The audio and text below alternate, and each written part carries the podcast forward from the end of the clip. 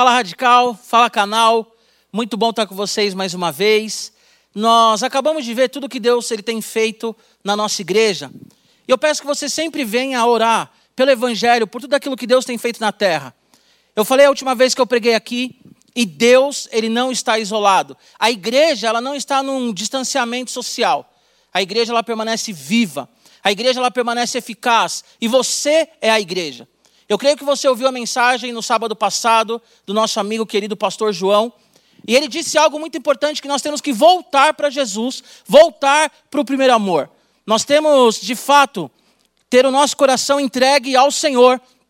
Nós temos, de fato, viver o, o esvaziamento e voltar para o Senhor que nos chamou para adorar Ele em espírito e em verdade. Então, eu peço que você, já dizendo isso, Volte nas outras mensagens quando acabar esse culto e assista toda essa série que nós estamos fazendo que se chama Reiniciando. Hoje eu quero conversar com vocês no Evangelho de Mateus. Mateus, no capítulo 5, a Bíblia diz que Jesus ele senta ali diante de uma multidão e como rabino que ele é, ele ensina aquela multidão. A Bíblia diz que Jesus ele senta diante daqueles homens e ele começa a trazer então o princípio do céu. Aquilo que ele espera, a forma que ele espera que o homem venha viver. Então, meu querido, se você está longe de Jesus, volta para o primeiro amor, assim como foi pregado, assim também como nós já falamos nessa série, que você seja cheio do Espírito Santo e que você seja a igreja, a igreja militante, a igreja que luta, a igreja que vai para cima. Mas para isso, nós temos que ter a mentalidade do céu, para isso, nós temos que ter o coração do Senhor, para isso, nós temos que ser homens e enfrentar a tempestade. Por isso, eu quero falar para você, adolescente, eu quero falar para você, jovem. Em Cristo nós vencemos a tempestade. Repete isso comigo. Em Cristo nós vencemos a tempestade. Olha para a pessoa que está do seu lado aí na sua casa. E se não tiver ninguém do seu lado, olha para o seu celular e diga: Em Cristo nós vencemos a tempestade. Jesus, então, ele fala da bem-aventurança Jesus ele fala que nós somos o sal, ele fala que nós somos a luz. Jesus ele fala em Mateus 5 ainda que ele não veio revogar a lei, mas ele veio cumprir a lei. Jesus ele é a plenitude. A plenitude dos tempos veio em Jesus. A Bíblia diz então que Jesus, ele fala da ajuda aos necessitados, da oração, a oração no secreto, que é a oração do Pai Nosso. Jesus ele vem falando também do tesouro dos céus, que nosso coração tem que ser um coração adorador, e assim como Deus ele sustenta as aves que não trabalham, assim como Deus também, Ele sustenta os lírios que não trabalham, Ele sustenta também eu e você. Jesus, então, ele chega no, naquilo que nós chamamos na teologia de lei áurea. A forma que você quer ser tratado é a forma que você tem que tratar os outros. Então Jesus ele vem aí falando com seus discípulos, com seus ouvintes sobre o Sermão do Monte, como ele espera que o discípulo ele venha se comportar. No final, então, nós temos uma conjunção conclusiva, ou seja, ele traz agora uma palavra que faz uma relação de tudo aquilo que ele falou com o final do Sermão do Monte. Nós vamos focar agora no, no final do Sermão do Monte. Então Jesus diz assim, capítulo 7, você sabe que a minha versão é NVI, versículo 24. Portanto, conjunção conclusiva, você aí que está se preparando para o Enem, você que está se preparando aí para a faculdade também, e a conjunção conclusiva, ela vem trazendo, ela vem fazer uma, uma, uma relação, ela vem é, é, ligar né, uma frase a outra, uma palavra a outra, aquilo que Jesus estava falando. Então ele falou assim: olha, vocês quando orarem, vão no quarto, orem em secreto, porque o Pai que ouve em secreto vai responder em secreto. Jesus ele fala assim: olha, aquilo que a sua mão fizer, a direita fizer, a esquerda não precisa ficar sabendo. Jesus ele fala a respeito do jejum. Jesus ele fala: se você pensar em alguma mulher que não é a sua esposa, no seu coração você já cometeu adultério. Então Jesus ele vem ensinando aquilo que ele espera dos seus discípulos. E aí nós chegamos nesse texto que ele diz assim: portanto, ou seja, quem ouve essas minhas palavras e as pratica é como um homem prudente que construiu a sua casa sobre a rocha. Caiu a chuva, transbordaram os rios, sopraram os ventos e deram contra aquela casa. E ela não caiu, porque tinha seus alicerces na rocha. Mas quem ouve as minhas palavras e não as pratica, é como o insensato que construiu a sua casa sobre areia. Caiu a chuva, transbordaram os rios, sopraram os ventos e deram contra aquela casa, e ela caiu, e foi grande a sua queda. Jesus então ele começa a comparar o homem prudente e o homem insensato. E a primeira coisa que eu quero que você entenda, a tempestade ela vem para mim. E a tempestade ela vem para você. O meu coração, ele está aqui hoje pesado. Ou como o nosso querido pastor Gadeira gosta de dizer, meu coração está pesaroso. Porque eu estou aqui pregando para você e eu sei que tem muito crente que está sofrendo. Eu sei que talvez você está na sua casa e você não tem o que comer. Eu sei que talvez você está na sua casa e você não tem como pagar as suas contas. Eu sei que talvez você busca o Senhor e você fala, Deus, por que, que eu estou passando por essa situação? Deus, por que, que eu estou passando por esse momento? Deus, por que, que nós estamos passando por esse coronavírus? Deus, por que, que eu oro tanto? Por que, que eu busco tanto, Senhor? E isso acontece comigo. Eu quero abordar com você três lições nesse texto. E o tema dessa mensagem é: em Cristo nós vencemos a tempestade. Mas a primeira lição, adolescente, jovem, que eu quero que você entenda, a primeira lição que eu quero compartilhar com você nessa mensagem é: a tempestade vem para todos. Talvez você pense assim, por que, que os cristãos morrem? Porque a Bíblia diz que o mundo jaz no, no maligno. E a morte, ela adentrou na terra quando Adão e Eva deram as costas para o Senhor. Talvez você diz assim, por que, que o crente ele fica doente? Porque a doença ela entrou na terra quando Adão e Eva pecaram. Talvez você diga assim, Giba, não é justo. Mas querido, nós vivemos agora debaixo, debaixo de uma condenação que veio lá em Adão e Eva. E aí, para que você entenda que eu não estou entrando em contradição, a Bíblia vai dizer em Romanos capítulo 8 que não há condenação para aqueles que estão em Cristo Jesus. Ali está falando da segunda morte, ali está falando da, da condenação para o inferno. Mas nós passamos por lutas. E a primeira lição que eu quero tirar nessa mensagem é que a tempestade ela vem para todos. O problema é que os crentes, eles vivem no mundo de Bob. Talvez você é muito mais novo do que eu e você não vai saber o que é o mundo de Bob. O crente ele vive no mundo de backyardigans. O crente ele vive no mundo de Hollywood, sabe? O crente ele assiste filme e ele acha que casamento é igual no filme. O crente ele assiste o filme e ele acha que ele é um, um vingador. Ele acha que ele vai vencer o, o Thanos como o homem de ferro, ou como o, o, o arqueiro, ou como o Thor. O problema é que o crente ele acha que a partir do momento que ele se converte, ele não passa mais por lutas.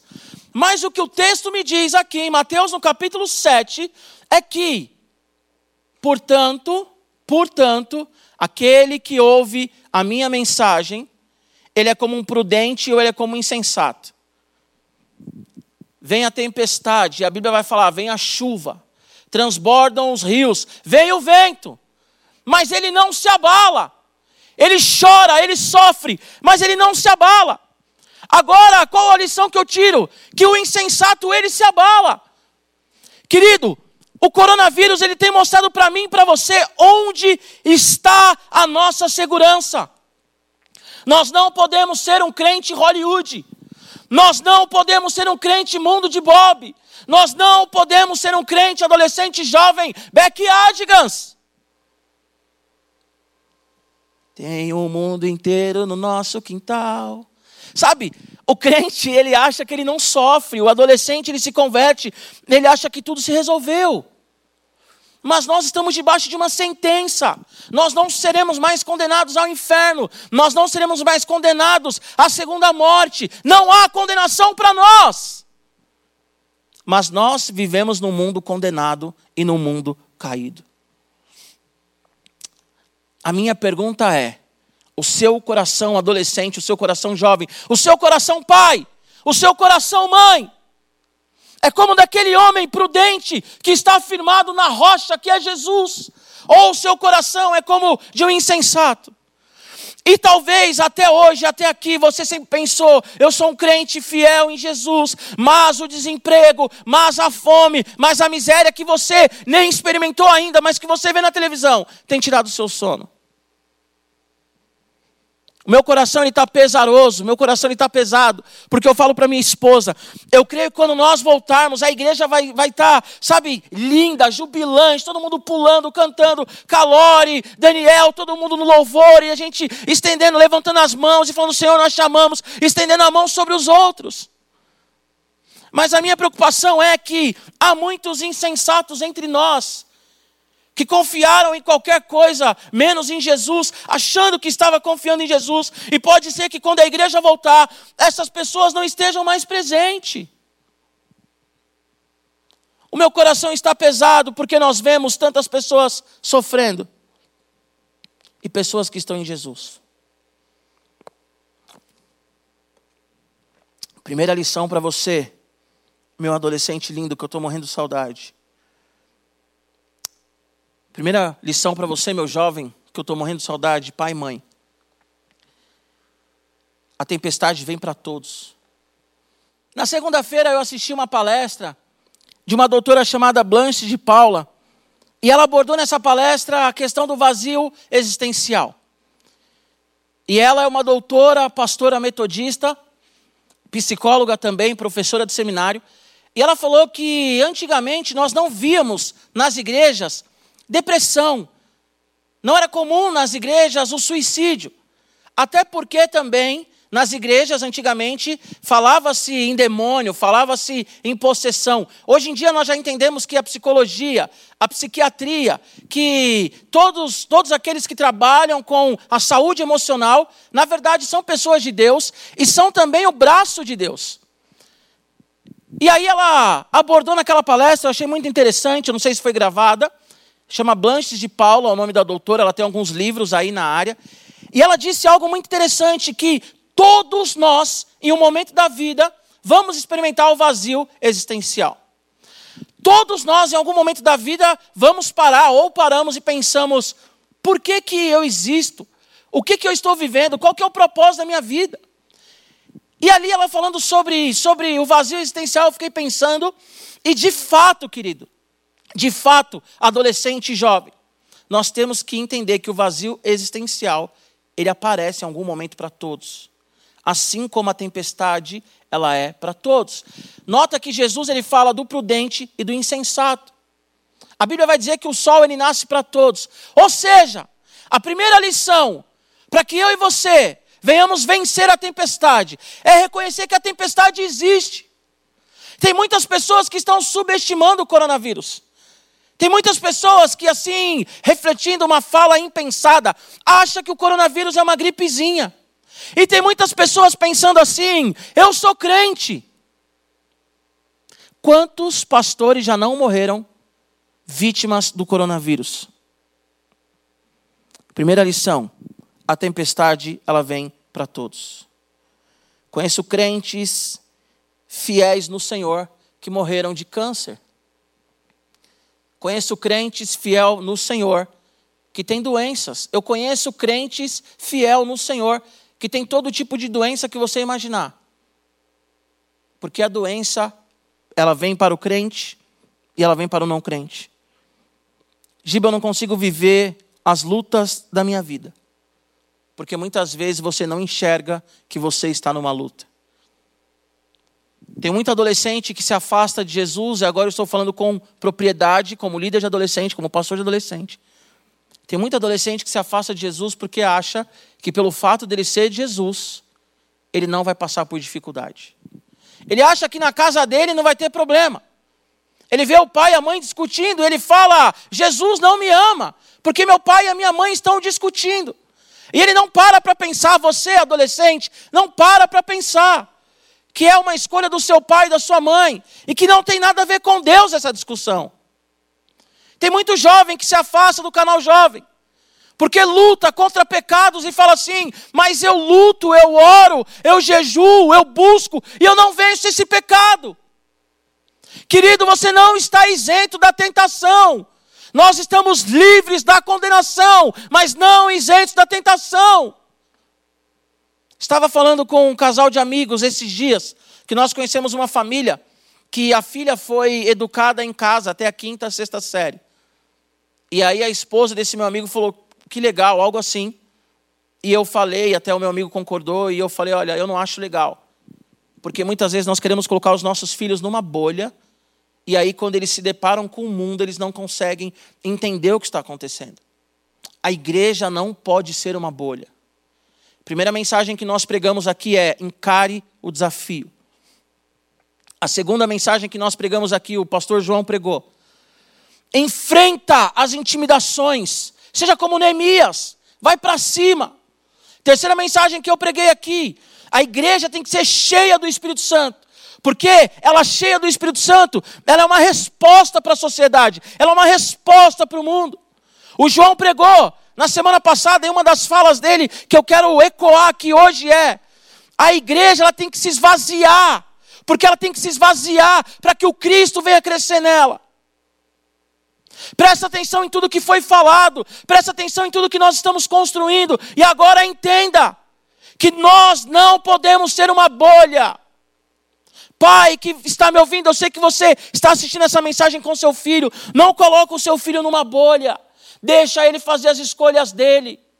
Deixa ele decidir algumas coisas e não todas. Explica para ele a decisão dele, a consequência, o que vai acontecer. Deixa o seu filho ter amigos ímpios, para ele falar de Jesus para esse amigo. Jovem do canal Jovem, tem amigos que não conhecem Jesus, para que você venha falar do amor de Jesus para ele. Quero dizer algo mais uma vez que eu venho falando aqui, quase todo sábado eu falo sobre isso. Nós falamos muito de avivamento, mas o avivamento só virá quando a igreja, a igreja cheia do Espírito Santo, a igreja que se esvazia, ela ir até aquele que está na tempestade, que não conhece a Jesus e falar de Jesus. Nós temos que encarar o momento que nós estamos vivendo. Ontem eu fiquei uma hora no telefone falando com uma mulher que estava passando uma barra terrível na família dela. Crente em Jesus. Crente em Jesus. Quero te lembrar que Jesus, ele fala lá em João 17, 13: Pai, eu oro para que o Senhor não os tire do mundo, mas que o Senhor os guarde no mundo. Eu acredito que em todas as lutas que nós passamos, Jesus ele está conosco. Mas a tempestade ela vem para todos. Agora depois de ouvir o sermão do monte, Jesus ele olha para aqueles homens e diz assim: quem ouve essas minhas palavras e a pratica é como um homem prudente que construiu a sua casa sobre a rocha. Caiu a chuva, transbordaram os rios, sopraram os ventos e deram contra aquela casa e ela não caiu, porque tinha seu alicerce na rocha. É até triste falarmos de uma igreja que não sofre. Quando nós olhamos no Oriente Médio pessoas que perdem a cabeça pessoas que são decapitadas, pessoas que são mutiladas, mulheres que são estupradas por serem cristãs. Essa é a hora de você analisar o seu coração e ver mesmo se você é crente. O coronavírus ele tem falado para nós quem nós somos, sabe por quê? Porque agora nós ficamos 24 horas na nossa casa. Porque agora nós olhamos para o nosso lar e nós pensamos e analisamos como eu sou como pai, como eu sou como filho, como eu sou como crente. A igreja sempre falou: vá para o secreto, vá para o secreto, vá para o secreto. E agora, meu querido irmão, minha querida irmã, meu jovem, meu adolescente, você está na sua casa, você e Deus. E agora é a hora de você mostrar para o Senhor que você está no secreto. Agora é a hora de você mostrar para Ele e falar: Senhor, eu te amo. Agora é hora do esvaziamento, agora é hora do arrependimento. Agora, nessa tempestade, que todos passam por tempestade, é hora de você dobrar o seu joelho no chão, adolescente, e falar: Jesus, me perdoa. Agora é hora, jovem, de você dobrar o seu joelho no chão e falar: Jesus Cristo, me perdoa. Agora é hora de você provar sua fé, porque não tem ninguém à sua volta para ver você de mão levantada, não tem ninguém à sua volta para ver você orando em línguas, não tem ninguém ao seu redor para ver o quanto você é espiritual. Agora ou você é, ou você não é, não tem como se esconder, não tem como viver uma farsa. Agora não tem como viver uma farsa, porque a tempestade, ela, ela mostra, ela mostra o nosso coração. A tempestade ela mostra quem nós somos. Se nós somos prudentes ou se nós somos insensatos, se nós estamos firmados na rocha que é Jesus, ou se nós estamos firmados na areia. Agora é hora, adolescente, de você falar: Jesus, eu sou apaixonado pelo Senhor. Jesus, eu sou apaixonado pelo Senhor. Oh, agora é hora de você falar: Senhor, eis aqui a minha vida. Agora é hora de você falar, Deus, eu estou passando por uma tempestade, mas eu passo na tempestade glorificando o teu nome, exaltando o teu nome.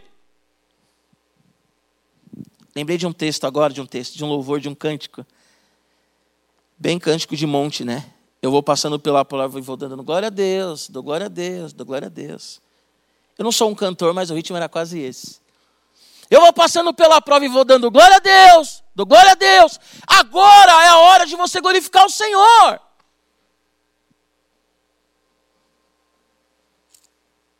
Aleluia. Primeira lição: tempestade vem para todos. Segunda lição: Cristo é a rocha. Repete sim comigo: Cristo é a rocha. E você vai falar, Giba, que óbvio. É óbvio. Mas muitas vezes nós queremos algo que não é óbvio, nós queremos a novidade. Quantos pregadores moderno, modernos falam besteiras porque eles querem trazer novidade? Quantas vezes eu recebo mensagem porque um adolescente fala assim, Giba, é verdade que a Bíblia ela não é a palavra de Deus? É verdade que nós somos do tamanho de Deus? Eu estou falando até agora só do mesmo cara. Quantas vezes eu não recebo mensagem de adolescente falando assim, Giba, João Batista, ele era pai do apóstolo Pedro? Quantas, quantas vezes eu recebo mensagem de pessoas falando assim, olha, é, Adão, ele era, ele era hermafrodita. Eu já, já recebi mensagens dessa. Sabe por quê? Porque vem um pregador sem noção nenhuma e ele sai do óbvio que Cristo é a rocha. Ei, terminar essa mensagem aqui. Liga para alguém, ora com alguém, joga stop, adolescente, joga Gartic. Você, jovem, faz um Zoom, faz um Netflix Party, fica com alguém em comunhão. Mas também depois leia a Bíblia. O nosso professor de grego, eu digo nosso, meio do João, Marcos Almeida, ele tem uma frase muito legal, ele falava assim, pelo menos ele falou para mim quando eu estava tendo aula com ele. Vocês têm que ser leitores de primeira vocês não podem ser leitores de segunda. O que é o leitor de segunda? Você só lê comentário bíblico, você só fica ouvindo o que os outros falam, mas você mesmo não pega a Bíblia e não lê a Bíblia. Uma coisa que eu já notei quando o Joãozinho prega, toda a pregação do Joãozinho, ele fala assim: analise as Escrituras, vá para as Escrituras, olhe as Escrituras. E eu quero mais uma vez ecoar a fala do João: vá para as Escrituras. Porque para Jesus ele falar do, do, do prudente e do insensato. Ele vem construindo um raciocínio desde Mateus capítulo 5. Pega a sua Bíblia, com todo o carinho do mundo, e uma forma bem giba de dizer, educada, sutil, leve. Pega a sua Bíblia, lindo e linda, e lê a sua Bíblia. Para de ser um crente papagaio de pirata. Ah, a Bíblia diz isso, diz, Diz, Giba, diz, diz onde? Ah, o pastor fulano de tal falou, falou, falou. E você leu? Não. Então leia. Cristo, ele é a rocha. Tem um livro muito bom chamado Coronavírus e Cristo, escrito pelo John Piper. Eu li e terminei de ler esse livro essa semana. E ele diz assim: a nossa esperança não está na possibilidade, mas na rocha. A esperança do prudente é Jesus Cristo. A esperança do insensato é areia. É muito mais fácil você construir algo sobre areia do que sobre a rocha. Dá mais trabalho. Eu já fui servente de pedreiro e eu sei como que dá trabalho fazer um cimento, como dá trabalho rebocar uma parede. Até porque você tem que colocar pedra, areia, um monte de coisa. É muito mais fácil você pegar a areia ali, faz uma coisa meia boca. Não vai ficar firme, mas é mais fácil. É muito mais fácil você usar algo que, que não demanda, sabe assim, não demanda tempo, não demanda trabalho, não demanda suor. É muito mais fácil você ouvir um pregador meia boca, que tem 500k, 600k, 1 milhão de seguidores, e você fala assim: Uau! Esse cara tem um milhão de seguidores, eu quero ouvir ele. Lindo! Esse cara, ele compra seguidores. Esse cara, ele fala besteira para ter seguidores.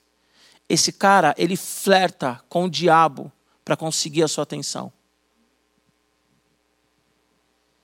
Então leia a Bíblia. Pega a sua Bíblia e leia a Bíblia e constrói em Jesus que é a nossa esperança. Tem muita gente surtando porque colocou a esperança em algo perecível. Nós temos que ser como prudentes, ouvir o que Jesus fala e construir nele, que é a nossa base, nos esvaziar, ser cheios do Espírito Santo. O nosso terreno sólido é Cristo e a palavra dele. Se Jesus não falou, não é para fazer.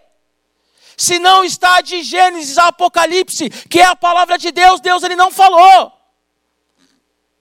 Tem um monte de revelação baseada em traição, baseada em um monte de coisa. Tem um monte de adolescente que desobedece o pai porque ele ouviu uma mensagem errada. Tem um monte de jovem caindo em fornicação, caindo em adultério. Tem um monte de jovem saindo com mulher casada dentro da igreja.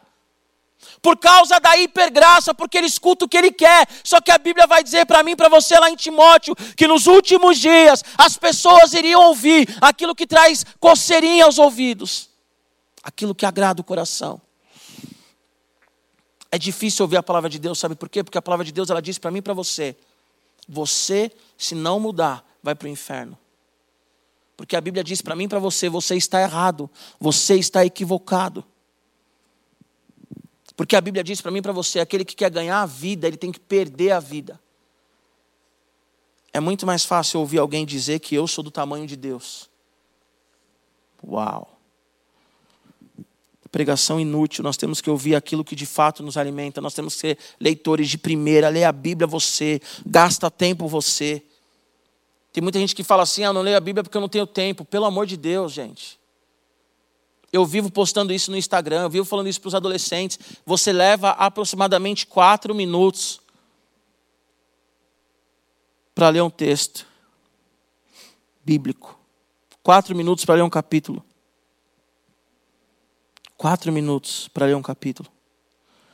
O Robert Gundry ele diz assim: o comportamento frouxo isenta a perseguição, mas submete à destruição futura. Olha a frase desse cara. O comportamento frouxo isenta a perseguição, mas submete à destruição futura. O crente, ele quer viver a vida boa, a vida mansa. O crente, ele quer estar tá na igreja, sabe? Falando palavrão, se masturbando. Você, adolescente jovem, quer ficar na igreja se masturbando, falando palavrão, chavecando as menininhas ou chavecando os menininhos. Sabe, jovem, você do canal, jovem, adolescente, você do radical, quer ficar postando fotinha sensual na internet com frase bíblica para ganhar like. É o caminho frouxo que vai fazer você se submeter no futuro à destruição. Como que você vai casar, jovem, se você só posta foto sensual? Eu sou homem, tem dois homens aqui me filmando, dois homens aqui na galeria. E como homem, eu quero falar para você em amor. Um homem nunca vai olhar para uma mulher que fica sensualizando na internet e falar: Uau, que linda, eu vou casar com ela. Isso é insensatez. Isso é você construir o seu futuro na areia.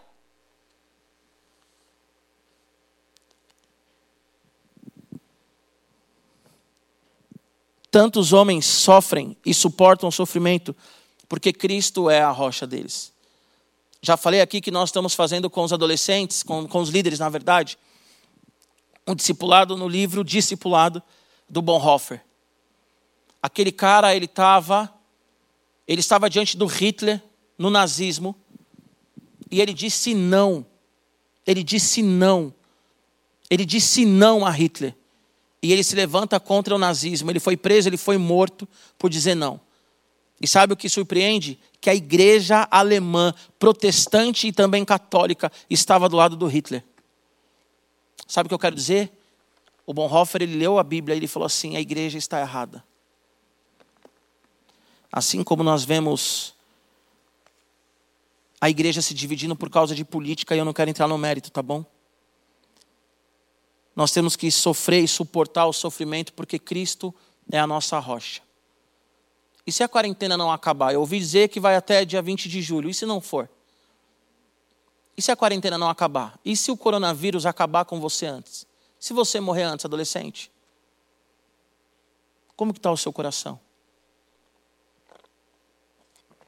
Quero falar para você, adolescente, diante do seu pai, porque eu sei que seu pai está assistindo com você. Por que, que, eu não pego tão leve com você? Porque você sabe distinguir a mão direita da mão esquerda. Porque para pecar você sabe pensar e falar isso é bom. Então, para buscar o Senhor, você também tem que olhar e você tem que ser um menino prudente. Jovem, ah, por que, que o Giba prega desse jeito? Porque se eu pregar de qualquer jeito, você não vai dar ouvido. E você vai viver uma vida de pecado. Terceira lição. Primeira lição, então, tempestade vem para todos. Segunda lição, Cristo é a rocha. Cristo é a rocha. Nós estamos firmes porque Jesus ele nos sustenta. A nossa esperança, como disse o Piper, como eu já citei, ela não está em possibilidades, mas ela está na rocha. A minha esperança não está no fim da quarentena. A minha esperança ela não está num salário. A minha esperança não está em nada disso. A minha esperança está em Cristo, porque Cristo é o terreno sólido em qual eu piso. Cristo é o terreno sólido que eu piso. Eu poderia aqui contar vários testemunhos para você que eu já vivi, que os meus amigos já viveram. Porque Cristo, ele é o nosso terreno sólido. Cristo, ele é a rocha. Cristo, ele é a base. Cristo é tudo. Terceira e última lição: obediência prática. O prudente obedece, o insensato desobedece.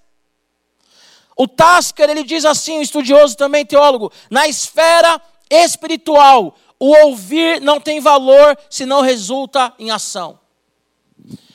Na esfera espiritual, o ouvir não tem valor se não resulta em ação.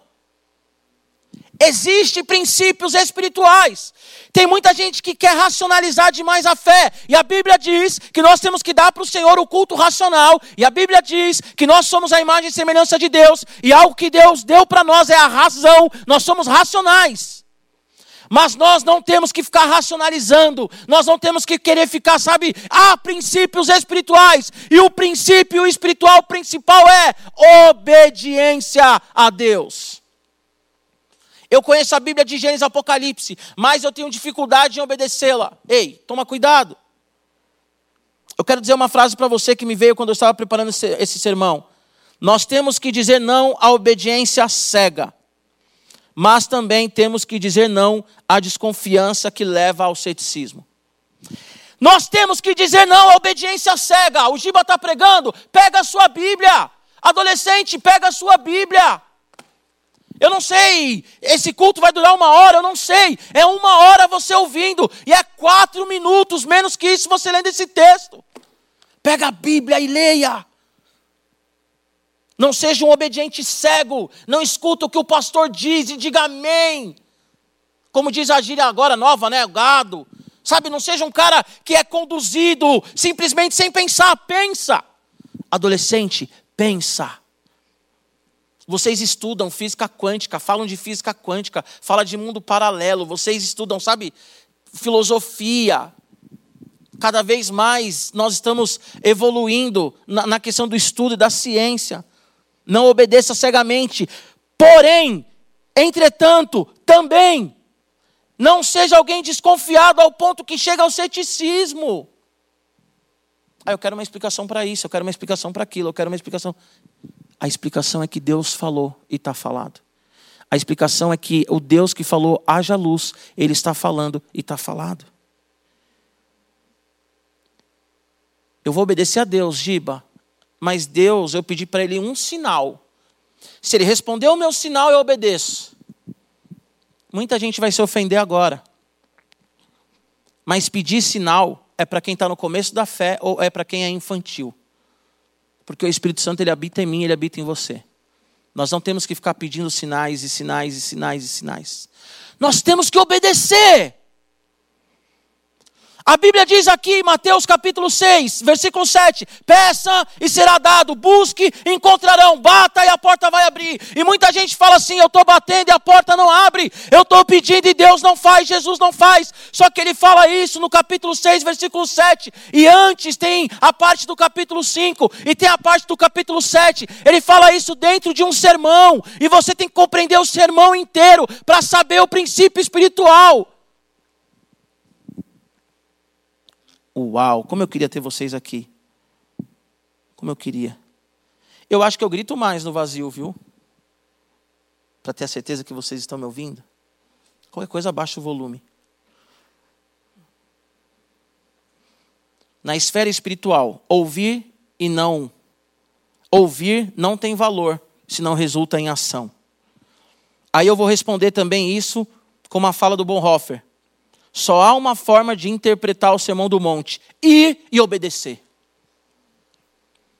Presta atenção nesse tesouro aqui que Deus deu ao Bonhoeffer ele compartilhou no livro Discipulado. Só há uma forma de interpretar o sermão do monte: ir e obedecer. Você pode ir no grego, você pode ver genitivo, você pode ver o que você quiser, você pode ir, ir, para o professor, você pode ir para qualquer lugar, você pode pegar dez comentaristas desse texto, você pode pegar o Carson, você pode pegar o Bonhoeffer, você pode pegar o Tasker, você pode pegar quem você quiser. Mas se você não obedecer, de nada vale. A série é reiniciando, não falei nada de reiniciando, né? Para você reiniciar, você tem que obedecer. Não tem outro jeito. Eu sou pai e hoje eu entendo a frase dos pais. Filha, o que eu quero é que você me obedeça. Pai, o que, que você quer, pai? Que você me obedeça.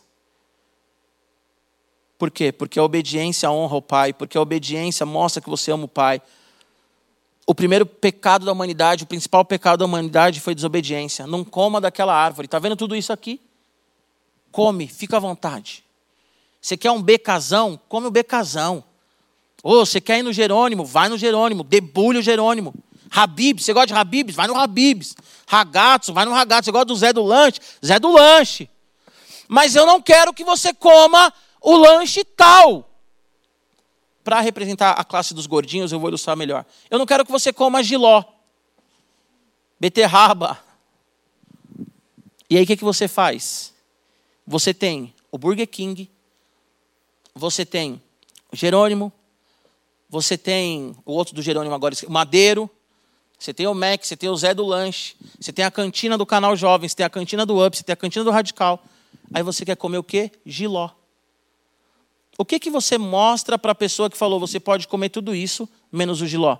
Que você não está nem aí para a opinião, que você não está nem aí para a orientação, que você não está nem aí para o que ela está falando.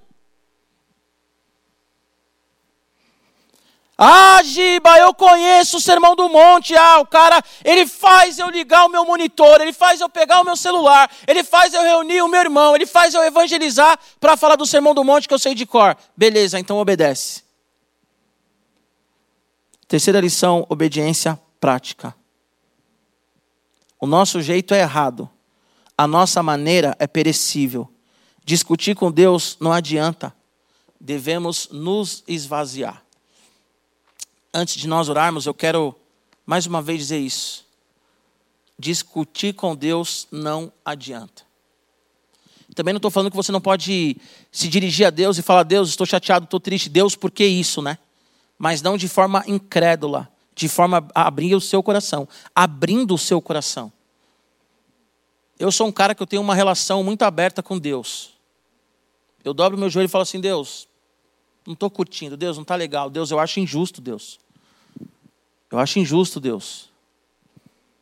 Eu sou um cara que eu falo, Deus, eu discordo disso, eu discordo dessa posição do fulano. Deus, eu sou orgulhoso, Deus, tira de mim o orgulho. Eu tenho uma relação muito direta com Deus. Mas não adianta discutir, não adianta falar assim, Deus, o Senhor está errado. Isso eu não falo. Ai de mim de falar, Deus, o senhor está errado. Vou finalizar com essa frase. Diga não à obediência cega a homens, mas também diga não à desconfiança que leva ao ceticismo. Se você lê a Bíblia e você duvida de algum ponto da Bíblia, dobra o seu joelho no chão e fala: Senhor, me esclarece. Nós temos que estudar a Bíblia. Eu gosto de estudar a Bíblia. Eu sou apaixonado no grego. Eu sou bom, mas eu sou apaixonado. Amo o grego. Amo pegar o dicionário do grego. Eu amo ler a Bíblia em grego. Eu amo grego. Amo também o hebraico, mas eu tenho muito mais dificuldade com o hebraico do que com o grego. Eu tenho comentaristas bíblicos, eu acho bom demais. Se eu tiver oportunidade, eu vou fazer uma pós-graduação em teologia. Se eu tiver oportunidade, eu vou fazer um doutorado em teologia. Se eu tiver oportunidade, eu quero dar aula de teologia. Se eu tiver oportunidade, eu quero escrever livros sobre teologia. Mas a maneira de interpretar a Bíblia é dobrando o joelho no chão e falando: Senhor, me explica, Espírito Santo, me explica. Deus ele está reiniciando algo na terra. E você precisa ler a Bíblia, você precisa esvaziar de você mesmo. Você precisa buscar a presença do Espírito Santo. Você vai ser cheio dele, ou você já é cheio dele. E você tem que entender que em Cristo, em Cristo nós vencemos a tempestade. Em Cristo nós vencemos a tempestade. Repete isso comigo. Em Cristo eu venço a tempestade. A tempestade, primeiro, vem para todos. Segundo, Cristo é a rocha. Aqueles que estão na rocha, eles não caem. Pode vir o vento, pode vir a chuva, pode transbordar os rios, que eles não caem. Por último, querido, obedeça, obedeça, obedeça, obedeça, obedeça. Leia a Bíblia mil vezes e obedeça o que ela diz. Adolescente, Jesus Cristo, Ele quer a sua obediência. Jovem, Jesus, Ele quer a sua obediência. Feche seus olhos, Pai, em nome de Jesus. Nós nos colocamos agora diante do teu altar em oração, Senhor, crendo que o Senhor ele quer, o Senhor quer a nossa obediência. O Senhor quer, Deus, de fato, nosso coração. Senhor, nós estamos diante de uma pandemia, nós estamos em um momento em que o nosso coração muitas vezes se encontra aflito, ele está aflito. Nós questionamos algumas coisas, Senhor. Mas nós entendemos que o prudente, o insensato, ele passa. Ele passa pela tempestade. A tempestade vem para os dois. Senhor, esse frio que está fazendo nesses dias, vem para aquele que te serve e aquele que não te serve. Senhor, a crise financeira, ela vem para quem te serve e para quem não te serve, Senhor. A tentação, ela bate na porta de quem te serve e daquele que não te serve. Mas hoje nós decidimos, ó Senhor, obedecer a tua palavra porque o Senhor Jesus é a minha rocha, o Senhor Jesus é a minha esperança, o Senhor Jesus é aquele, aquele, aquele que me sustenta. Senhor, o solo que os meus pés colocam é o Senhor.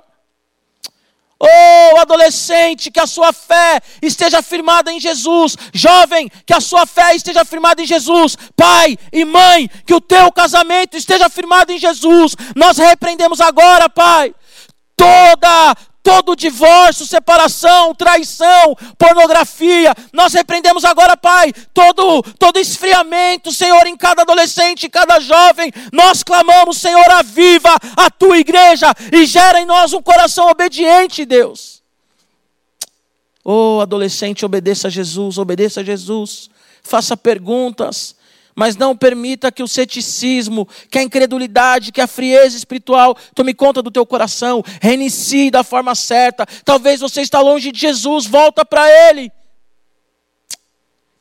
Mas reinicia da forma certa. Oh, obedeça a Jesus. Você que não conhece Jesus, você quer entregar sua vida para Jesus, você que quer voltar para Jesus, você que está frio em Jesus. Feche seus olhos e ora assim comigo, repete assim comigo: Senhor Jesus, eu ouvi a tua mensagem e eu quero obedecer a tua palavra. Aquece o meu coração de uma forma que ninguém pode aquecer, Senhor. Pai, me dê uma paz que ninguém pode dar, porque a tua palavra diz sobre a paz que excede todo entendimento, lá em Filipenses 4. Senhor, lá em Lucas 24 diz do coração que se aquece quando o Senhor está perto, mas muitas vezes nós não percebemos. E eu percebi, Senhor, nessa noite, Eu percebi, Senhor, através dessa mensagem, que o meu coração ele está frio, mas o Senhor tem aquecido ele. Eu quero, Jesus, confessar o Senhor como Senhor e Salvador da minha vida. Eu quero, Jesus, voltar para casa. Eu quero voltar para casa. Senhor, a minha vida ela estava construída na minha escola, na minha faculdade, no meu trabalho, no meu pai, na minha mãe. E eu percebi, Senhor, que a minha vida ela tem que estar fundamentada em Ti, que é a rocha. Que pode vir o vento, que pode vir a tempestade, que pode vir a doença, que pode vir a morte, que pode vir a pobreza. Mas que em Ti, a rocha, eu permaneço firme, Senhor. Jesus Cristo, nessa noite eu entrego meu coração a Ti. E eu creio nessa mensagem, nessa palavra, que em tempos de crise, em Cristo, nós vencemos a tempestade. Que cada pessoa que me ouve agora, Jesus, possa compreender de fato que em Cristo nós vencemos a tempestade. Somente em Ti, Senhor. Somente em Ti, Senhor.